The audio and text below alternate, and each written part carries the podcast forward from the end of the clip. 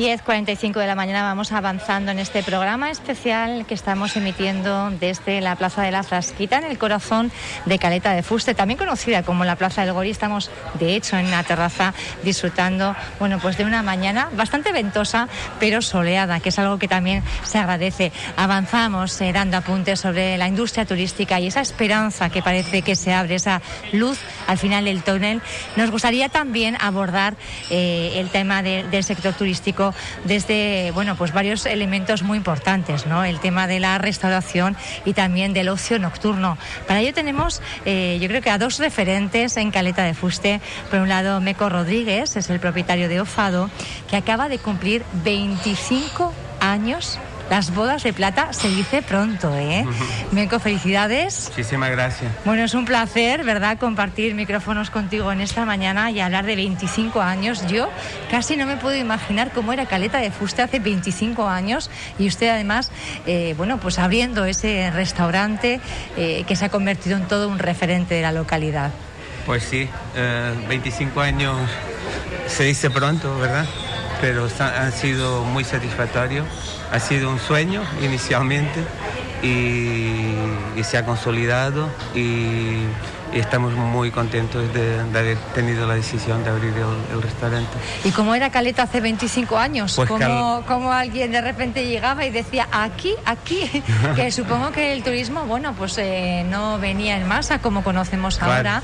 Eh, sería, yo creo que un turismo quizá más selectivo, pero más minoritario, ¿no? Un perfil un poco diferente. Diferente, sí. Bueno, yo tengo que decirte que yo llegué a Fuerteventura en el año 89, antes todavía, y la verdad era muy diferente Fuerteventura, pero tenía también un encanto especial, ¿no? Nos conocíamos todos aquí, eh, y hay situaciones que ahora surgen que entonces no, no había, había mucha seguridad, era como un pueblito, todos nos conocíamos. Y me enamoré de esta tierra y aquí me quedé. Vine a pasar vacaciones y me quedé aquí deseando Vine a pasar las, las, vacaciones y lleva, bueno, pues 25 años ahora celebrando la apertura de ese OFADO, un lugar referente aquí en Caleta. Yo no sé cuál es el secreto del éxito. Pues, Trabajo, constancia, buen producto. sí, también, claro, y, tener en cuenta que cada día es un día nuevo. Cada día que abres las puertas del restaurante tienes que mantener la misma calidad, la misma atención al cliente, porque se das por hecho que ya lo tienes todo conseguido, te equivocas. Cada día empezamos, cuando abro la puerta del fado, tengo que hacerlo por lo menos Nos también olvidamos de los 25 años que han pasado, ¿verdad? Y casi, casi como si fuera, como si fuera nuevo. Bueno, eh, hablábamos con Meco Rodríguez, pero también vamos a saludar a Vicente Peláez. Buenos días. Buenos días. Usted es referente también en ocio nocturno, aparte que tiene algún local también de restauración, eh, en, ocio nocturno usted se lleva la palma, ¿no? Tengo bares. Tengo bares, tiene bares nocturnos, que es otra de las patas, ¿no? Eh, que estamos viendo que también ha resultado bastante afectada por este tema de la pandemia. A ustedes les han pegado realmente bueno, pues un varapalo, ¿no? Especialmente... Eh, sí. Especialmente. Especialmente nos ha cogido a nosotros. La restauración, algunos negocios de restauración más o menos, no se puede decir ni escapando, pero bueno, algunos mantienen abierto a duras penas, pero lo que es el ocio nocturno está, como dicen los alemanes, caput. Caput y además a la espera, porque claro, cuando se vislumbra, eh, estamos esperando la llegada de turistas eh, es más fácil pues que vayan, ¿verdad? Eh, disfruten de, una comida de calidad enofado, por ejemplo, pero claro, eh, ¿cuándo van a poder ir a un, a un bar nocturno a partir de las 12 de la noche? Es que todo es incierto. Se dice que se vislumbra al final del túnel una pequeña luz, pero no lo sé, es que todo va a depender de cómo evolucione. Ustedes han sido, eh, yo creo que los más castigados, ¿no? Dentro de lo que es toda... El sector de los bares, sí, Más, más afectado que nadie. Nosotros hemos podido abrir y con limitaciones, pero... Sí, porque ustedes han sido de los pocos, eh, Mecos, si me permites, que desde el inicio han eh, es verdad que ustedes no se nutren solo de, turistas, que también, sino que tienen una, clientela, pues eh, residentes fieles que saben dónde hay calidad y, van a degustarla, ¿no? Y eso les ha ayudado, les ha permitido a, abrir las, las puertas antes. Yo, a mí me gustaría eh, leerles un titular del Canarias 7 de esta, misma, de esta misma jornada, que dice así textualmente, la hostelería rescata a casi todos sus trabajadores en ERTE con la ampliación del horario hasta las 12. Esto es un titular, a mí me ha sorprendido y, lo he querido traer aquí un poco bastante para ver. engañoso. ¿eh? Eh, quizás sea eh, así en las islas mayores y no aquí tanto en las menores o No, de ninguna de las maneras. no están en absoluto No, de acuerdo, no. A mí yo lo he traído aquí a esta mesa porque realmente me ha sorprendido. A mí me está sorprendiendo muchísimo que salgan ese titular, porque no es cierto. No, no. Yo en mi caso no he podido rescatar del ERTE ni a una sola persona porque los mantengo cerrados mis negocios. ¿Cuántas personas tienen? ¿Cuántas personas dependen de que usted, eh, bueno, pues vea las cosas eh, seguras y diga, me arriesgo a dar un Do- paso yo tengo adelante? actualmente 12, 12 trabajadores, 12, sí. 12 nóminas que, que están ahí los en cuales ERTE. están todos en el ERTE porque Están protegidos tengo de momento. En mi caso yo dependo eh, en un porcentaje muy alto de los británicos. Los británicos están Todos bloqueados. aquí en Caleta. En Caleta de Fustes Fustes. mercado, nos decía el presidente de una nueva asociación que también otros mercados, pero realmente el mercado británico es el prioritario. En- Hay épocas del año en que el nórdico tiene una influencia importante, Sí. de octubre a marzo, pero indudablemente todo el año el, el que mantiene es el, el turismo británico. el que mantiene el Y, hace- y al no tenerlo, pues muy Claro. difícil. Y en esas circunstancias, yo no sé, eh, en su caso, Vicente, porque una de las eh, cuestiones que ponían muchísimos empresarios a lo largo de estos 14 meses, ¿no?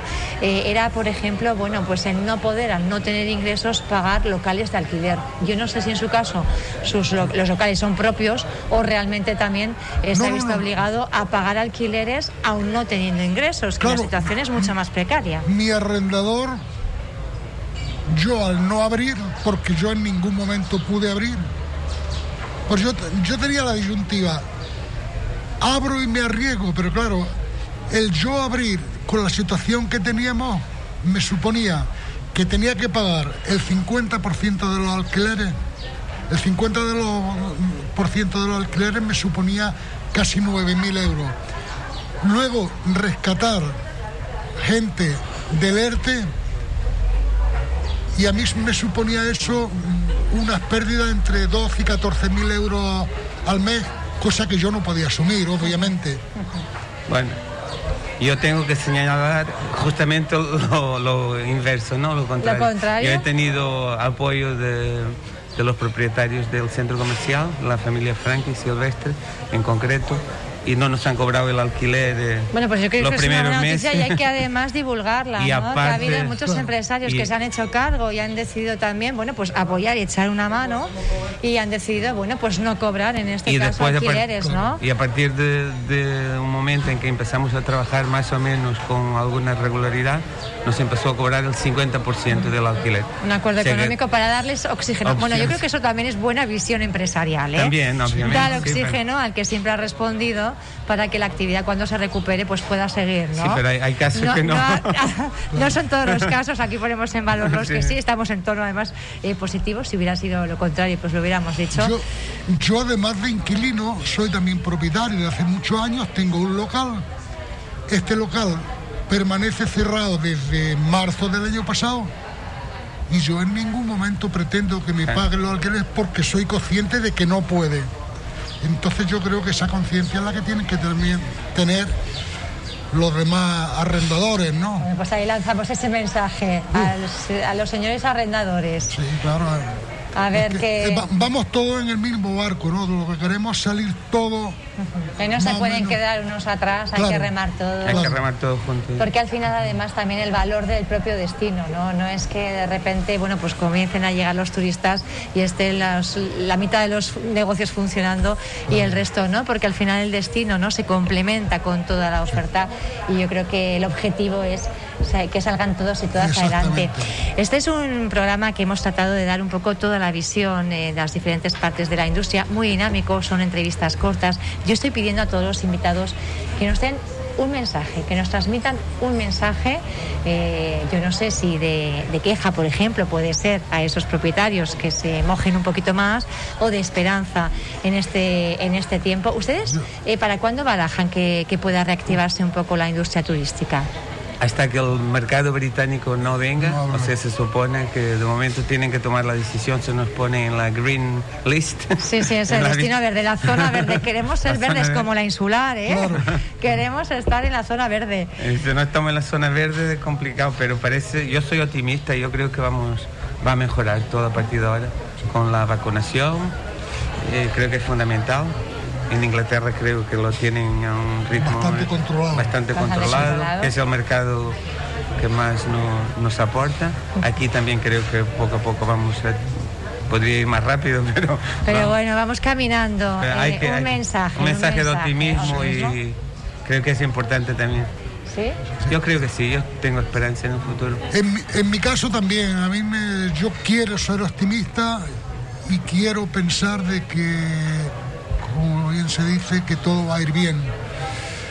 Va a depender de muchas cosas y también cómo aquí este virus también de la responsabilidad de cada uno de nosotras, ¿verdad? Totalmente. Porque lo decíamos a lo largo de todo el programa, ese índice de contagios es determinante a la hora de que nos pongan en esa ansiada lista verde o no, ¿no? Y que seamos responsables, ¿no? Porque es que lo que se está viendo, la verdad que es muy preocupante, ¿no?